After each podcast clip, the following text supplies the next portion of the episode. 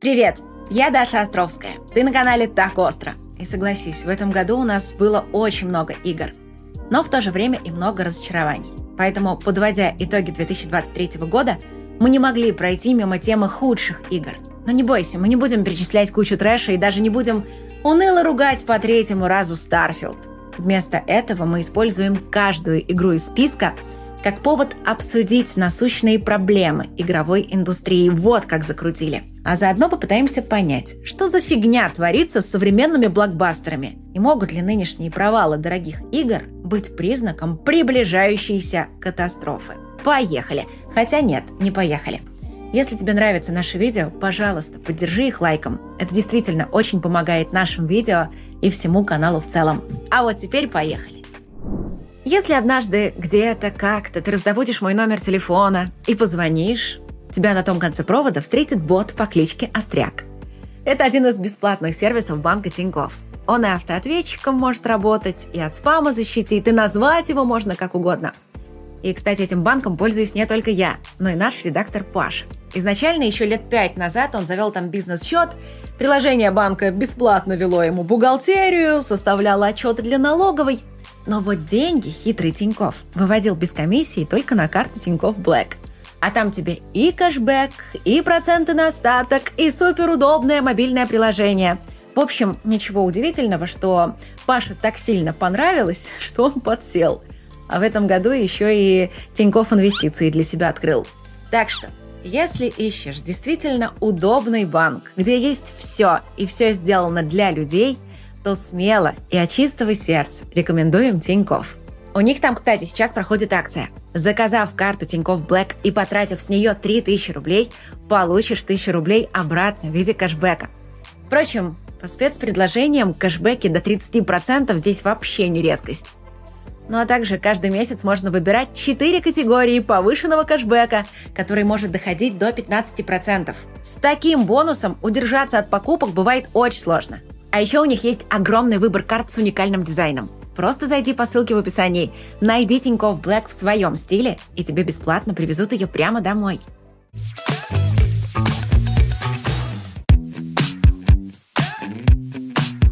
Итак, список худших проектов 2023 года мы начнем с моей личной боли. Diablo 4. Как я ее ждала.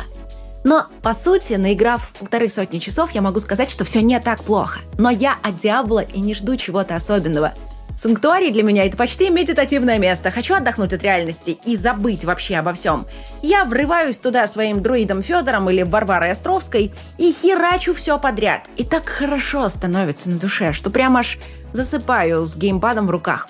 Но это мой опыт, субъективное мнение, с которым остальные члены редакции так остро не особо согласны, поэтому вычленим объективное мнение. И для многих Diablo 4 все же разочарование года.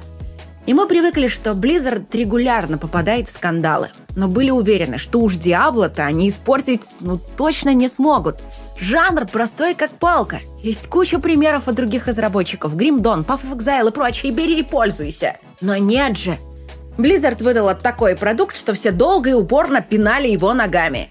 И когда игроки уже совсем устали и собирались э, было идти домой, избитая и лежащая в пыли Blizzard такая кричит им вслед «Пс, Пацаны! Пацаны, стойте!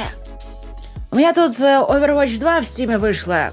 Будьте людьми, а? Поставьте пальчик вверх. Ну и в итоге Overwatch 2 удостоилась почетного звания худшей игры за всю историю Стима. А Diablo 4 стала одним из главных провалов 2023 Причем речь не про деньги. Что там с деньгами, пока вообще никто не знает. Но вот репутацию студии новая Диабло подпортила очень так основательно, что удивительно, ведь, как я уже и сказала, нельзя поставить на проекте крест, что это какая-то особенно плохая игра. Да, сценарий писала школота, но так сейчас все сценарии школота пишет, тоже мне новость. Эндгейм плохой? Так во многих играх его вообще нет, включая культовый Titan Quest. И очень уважаемый знатоками жанра Torchlight 2. Однако же, наиграв сотню часов в Diablo 4, игроки изумленно озираются вокруг и такие «Это что, все, что ли?» «Да вы ж халтурщики! Не-не-не-не-не! Я сейчас скандалить пойду!» И вот тут вполне резонно задать вопрос, а что вообще происходит?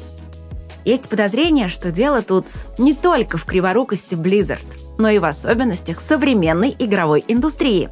где всем заправляют игры-сервисы. Их главной особенностью является то, что однажды заполучив человека, они стараются никогда его обратно уже не отпускать, и многим это удается. Игрок с точки зрения остальных разработчиков буквально исчезает, потому что, играя даже в пару игр-сервисов, времени на все прочие проекты просто не остается. И скажи сейчас, что я не права. Этот феномен подметили уже давно, еще в нулевых годах, во времена бума ММО. Но тогда проблемы как таковой не было, потому что аудитория геймеров быстро росла. Плюс случился крах среднебюджетных игр, который снизил уровень конкуренции, а затем уже в десятых годах случился крах ММО и новый передел рынка. В общем, постоянно находились причины, которые откладывали надвигающуюся катастрофу. Но прямо сейчас все эти причины закончились, и мы стоим перед простым фактом. Игры-сервисы убивают игровой рынок. И это не преувеличение, не гипотеза и не попытка нагнать хайпа. Потому что те же игры-сервисы уже убили рынок мобильных игр. Есть несколько тайтлов, которые собирают столько миллиардов баксов ежегодно, что всякие там GTA Online просто нервно курят в затяжку в углу. Всем же остальным остаются буквально крохи. И за эти крохи идет такая битва, что некогда перспективный рынок мобильных игр превратился для большинства разработчиков в настоящий ад. В одном из недавних видео мы уже говорили, что, спасаясь от жесточайшей конкуренции, создатели мобильных игр начинают сбегать обратно на ПК – который раньше вечно ругали, что на нем невозможно заработать. Но теперь выясняется, что уж лучше заработать копеечку на ПК, чем участвовать в той мясорубке, что творится сейчас на мобильных. И многие разработчики на ПК и консолях опасаются, что их в будущем ждет та же участь. Успех каждой новой игры-сервиса уводит с рынка часть аудитории на месяцы, а то и на годы. Владельцы таких игр-сервисов получают огромные доходы. Однако у остальных доходы снижаются. При этом издатели понимают, что успех игр-сервисов подкосит продажи их собственных игр. Но решают этот вопрос просто. Сокращают выпуск традиционных игр и начинают делать еще больше игр-сервисов, надеясь, что хотя бы один из них взлетит. Получается замкнутый круг, который выжигает рынок точно так же, как это делали блокбастеры со своей гонкой бюджетов 15-20 лет назад – ну а провал Diablo 4 — это лишь симптом этой проблемы. Все его игроки уже сидят в паре других игр-сервисов, которые развивались лет 10. Они ищут не просто во что бы поиграть, а равноценную замену, которая может увлечь их на тысячи часов. Ну или хотя бы даст им какую-то новую перспективу. И когда они получают сырой проект, то сразу начинают точить рога и бить копытами. И все же Blizzard — это Blizzard. Так что пока просто отложим Diablo 4 в сторону — и подождем, во что она превратится года так через два. Тем более, что теперь она под крылом Microsoft, которой позарез нужны успешные проекты. И это, кстати, подводит нас к следующему пункту списка. Сразу три скандальных провала, и все от Microsoft. Да, Фил Спенсер реально сумел выбить страйк. Ну ладно, может быть, не во всем виновата Microsoft. Тот же Redfall начала делать сама Bethesda еще когда была независимой. И бизнес-план был примерно такой. А давайте сделаем что угодно, только с магазином и донатами. И назначим на этот проект разработчиков Prey и Dishonored.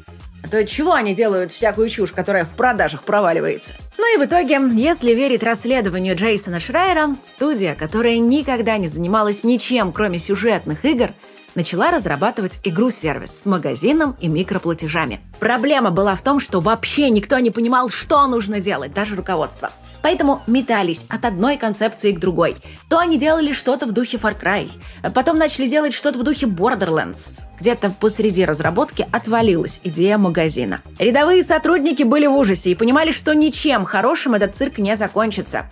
И нужно отсюда поскорее сваливать. Ну и в итоге из студии ушло аж 70% разработчиков, которые работали в студии со времен создания Prey. Когда Microsoft купила Bethesda, все, разумеется, обрадовались. Вот, мол, Фил Спенсер придет, порядок наведет.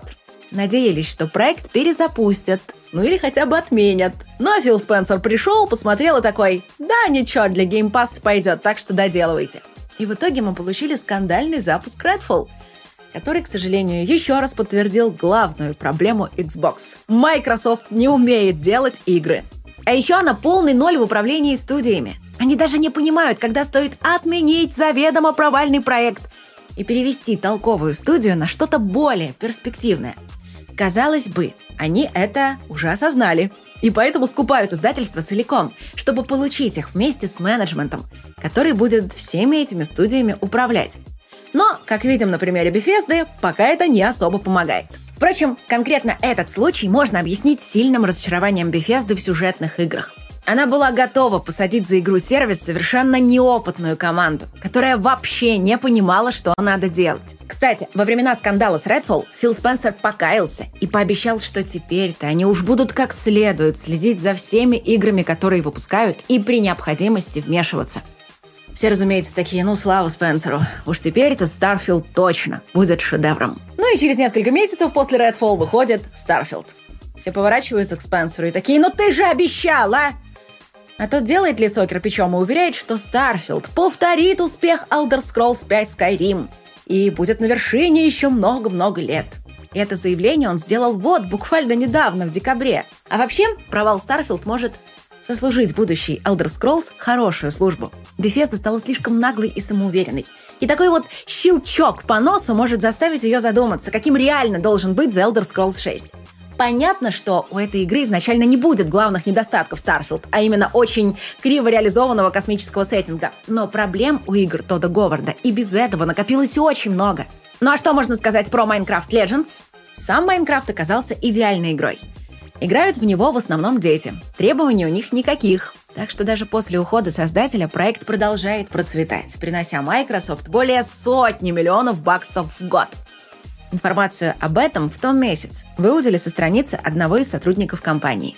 Как тут не расслабиться и не решить, что эти глупые детишки раскупят все, что им дадут? Однако это уже второй провальный проект по вселенной Майнкрафт. Напомню, что первым была Minecraft Dungeons.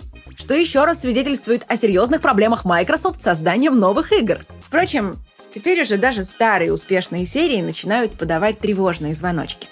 Один сайт составил рейтинг самых часто забрасываемых игр года. И первые два места там заняли Redfall и Minecraft Legends. А вот на третьем месте, кто бы мог подумать, новая Forza Motorsport. Еще один страйк, Фил!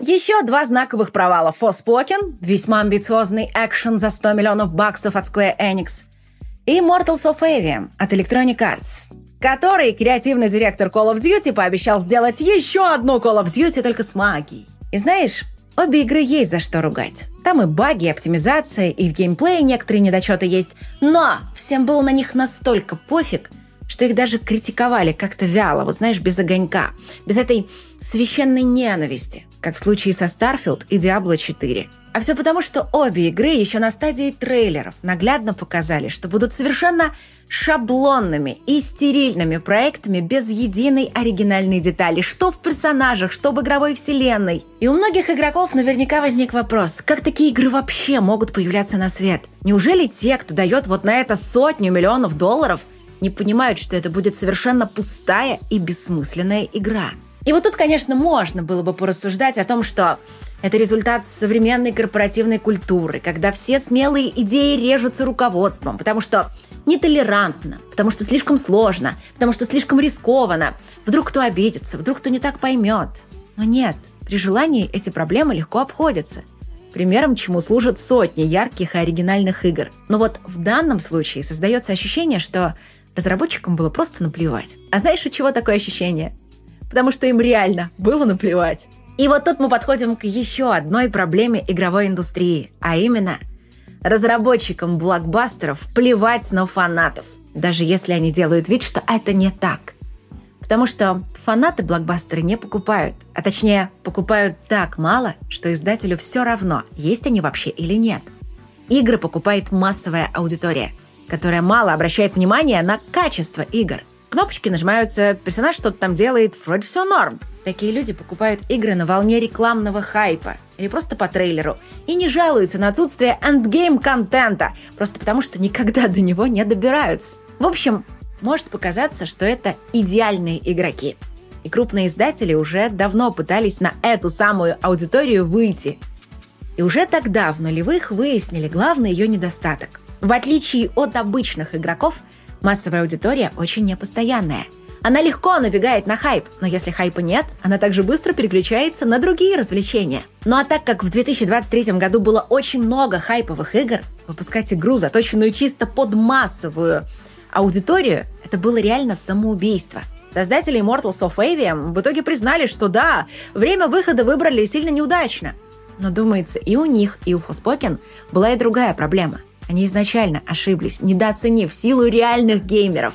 Да, их мало, да, они не делают продажи, зато именно они делают хайп, на который набегают массовые игроки. В их силах как привлечь внимание к проекту, так и отвратить от него. И у них для этого есть отзывы в Стиме, а еще они контролируют всю игровую прессу, ведь она пишет в первую очередь для настоящих игроков, а значит пытается им угодить. Да и журналисты обычно тоже являются настоящими игроками. Ну а создатели Forspoken и Immortals of Avium решили, что можно забить на дизайн, сюжет, персонажей, добавить инклюзивности, и успех у них в кармане. Нет, такие финты в этом году даже у титанов типа Diablo 4 и Starfield не прокатывали. Хотя если брать в расчет продажи, может, конечно, и прокатывали с такими-то рекламными кампаниями. Как раз за счет этой самой массовой аудитории, которая покупает все, даже не читая обзоров. Но вот те, кому столько денег на рекламу не дали, предсказуемо оказались в пролете. Ну и, наконец, самое вкусное на десерт – Star Wars Jedi Survivor. Сейчас многие наверняка такие, вы что там, совсем офигели, игра же отличная, как можно ее в худшие проекты года записывать? Да очень просто. Скандал с отвратительным техническим состоянием Star Wars Jedi Survivor дает нам повод поговорить еще об одной проблеме современных игр. Помнится, после скандала с Киберпанком многие разработчики притихли и отложили свои проекты от греха подальше, чтобы не злить перевозбужденных игроков. Даже высказывались робкие надежды, что вот, может быть, этот урок пойдет на пользу, Теперь разработчики станут более ответственно относиться к полировке своих игр. Ну вот прошло три года, и мы видим, что совершенно ничего не изменилось. Выпускать забагованные проекты снова стало нормой. Если игра плохо работает на консолях, тут уже можно винить исключительно разработчика. Ну или слишком высокую сложность разработки, а также моду современных издателей экономить на всем, в том числе на тестерах. А вот плохая оптимизация ПК-портов это уже системная проблема. Не знаю, как сейчас, но осенью, спустя несколько месяцев после релиза, эксперты с канала Digital Foundry все еще считали, что Star Wars Jedi Survivor достойна почетного звания самого плохого ПК-порта в этом году. По их мнению, главная проблема в том, что движки, в первую очередь Unreal Engine 4, гораздо лучше оптимизированы именно под консоли. Им сложно задействовать преимущества ПК, в частности, многоядерные и многопоточные процессоры. На консолях эту проблему решают низкоуровневым доступом к железу. На ПК это в теории тоже возможно. В DirectX 12 есть инструменты для низкоуровневых оптимизаций, но это слишком сложно. Поэтому разработчики, несмотря на то, что DirectX 12 появился еще 8 лет назад, так его до сих пор толком и не освоили. Вот и получаются ситуации, когда на дворе 2023, а тот же Redfall, Callisto Protocol и, конечно же, Star Wars Jedi Survivor неэффективно используют процессоры, активно задействуя всего лишь два вычислительных потока. При этом эксперты оптимистично уверяют, что вот, когда вся индустрия перейдет на Unreal Engine 5, ситуация в этом плане должна будет улучшиться. При этом в соседних видео те же самые люди ругают этот Unreal Engine 5, говоря, что он тоже заточит под консоли и адски на ПК тормозит. Добавь сюда тот факт, что издатели уже даже на тестирование консольных игр частенько забивают. Что тут говорить о ПК, где такое тестирование сделать на порядок сложнее и дороже. Вот и приходится ПК-боярам участвовать в качестве бесплатных тестеров. Такое ощущение, что в этом и заключается хитрый план издателей приучить игроков к тому, что баги на релизе — это норма. Потерпеть пару-другую скандалов, но зато потом можно будет всю жизнь экономить на тестировании. Ну и, собственно, на этом мы разбор худших игр года и закончим. И кто-то может возмутиться. Э, а почему вы ничего не сказали про по-настоящему плохие игры? Голума, The Day Before? Да и кучу других примеров вспомнить можно. На это есть две причины. Для начала, в 2023 году выходили настолько плохие игры, на фоне которых даже самые скандальные провалы выглядят как топовые блокбастеры. Вспомни, например, творчество студии Game Mill, которая в этом году порадовала нас такими шедеврами, как The Walking Dead Destinies и School Island Rise of Kong. Они там изначально не пытались сделать даже что-то приличное. И в итоге выпустили такой трэш, что над ним угорал весь интернет. Но обсуждать реальный трэш, думаю, будет скучно и мне, и тебе. Что касается Голума и The Day Before, то их истории скорее не поучительные, а грустные – Голума делало немецкое издательство The Dalek Entertainment, которое известно по выпуску очень многих хороших инди-проектов. Также они очень плотно работали с российскими разработчиками, за что им респект и уважуха. Но затем они решили, что мелкие проекты это невыгодно, купили лицензию на громкую вселенную и попытались сделать даже не блокбастер, а среднебюджетный проект для массовой аудитории. Ну и бляпались по самую макушку. Теперь они вообще отказались от идеи делать игры самостоятельно. И снова будут издавать интересные проекты мелких разработчиков. Ну, а про провал The Day Before мы уже рассказывали в недавних видео.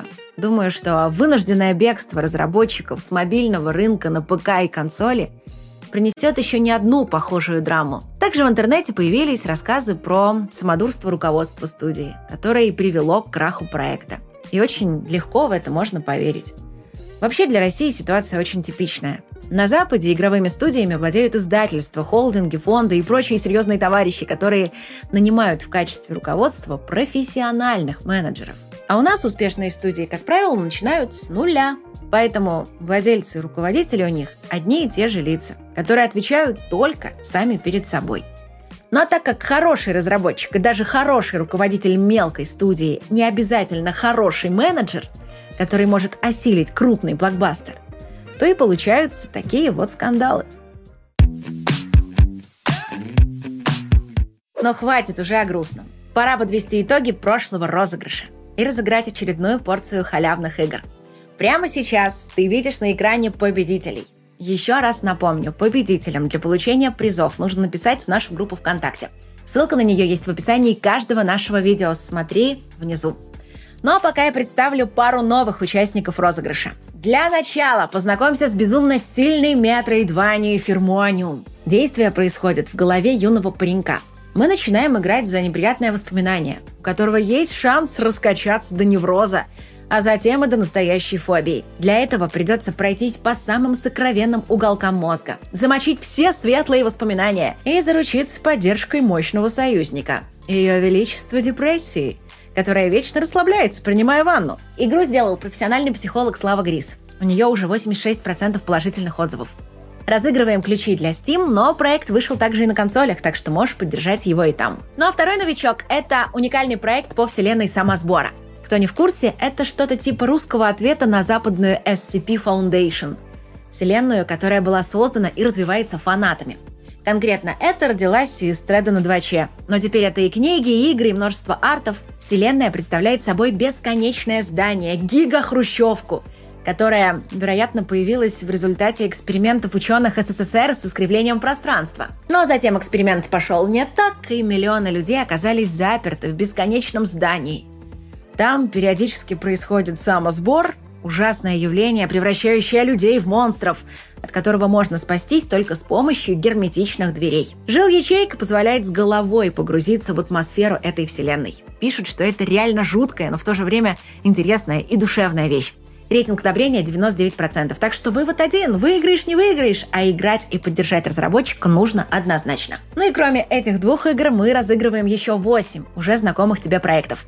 Правила участия ты видишь на экране. Просто оставь в комментариях список тех игр, которые тебе было бы интересно поиграть. На этот раз в розыгрыш вернулись две игры от зеленоградской студии «Дверь 407». Хардкорная стратегия Diplomacy is not an option, где надо строить и защищать замок от кучи врагов, а также очень спокойная и расслабляющая градостроительная головоломка «Урба» с рейтингом одобрения в 95%. Далее у нас сказочный рогалик Folk Hero от екатеринбургской студии Чудо Юда Games. Когда она впервые у нас появилась, рейтинг недавних отзывов был 88%, а теперь 92%. Молодцы, так держать. Также продолжаем раздавать главный хит розыгрыша – хоррор-новеллу «Зайчик». Напомню, что это супер успешный проект в духе «Оно» Стивена Кинга – сотня тысяч проданных копий и 97% положительных отзывов. Осталось несколько ключей супер хардкорного шутера River в духе культовый Ультра Kill. Для тех, кому хочется проверить свою реакцию на скорость, а свое сердце на устойчивость к сердечным приступам, добро пожаловать! Далее у нас ролевой топ-даун шутер Black Skylands с огромным открытым миром, по которому игроки будут путешествовать на собственном дирижабле. Старые фанаты до сих пор не приняли изменения, которые произошли в релизе. Однако новые игроки, наоборот, всем довольны. Игра не душная, гринда почти нет, а музыка и атмосфера ну просто отличные. Гидония – весьма успешная ролевая игра в стиле Зельды, сделанная одним разработчиком – который теперь собрал студию и делает сиквел «Гедония 2». Обязательно добавь ее в виш-лист. Ну и, наконец, еще один хит нашего розыгрыша – симулятор выживания «Зомб-пирсер», который, правда, в комментариях называют не иначе, как «Зомби-поезд». Очень увлекательный и оригинальный проект, автор которого продолжает его активно развивать. Еще раз, для того, чтобы получить одну из этих игр, просто напиши в комментариях, а что бы ты хотел получить, возможно, даже списком, в порядке убывания своего желания – и, возможно, великий и прекрасный рандомайзер выберет именно тебя. Но у меня сегодня на этом все. Увидимся уже через какое-то там количество дней. А пока береги себя и свою психику. И пока!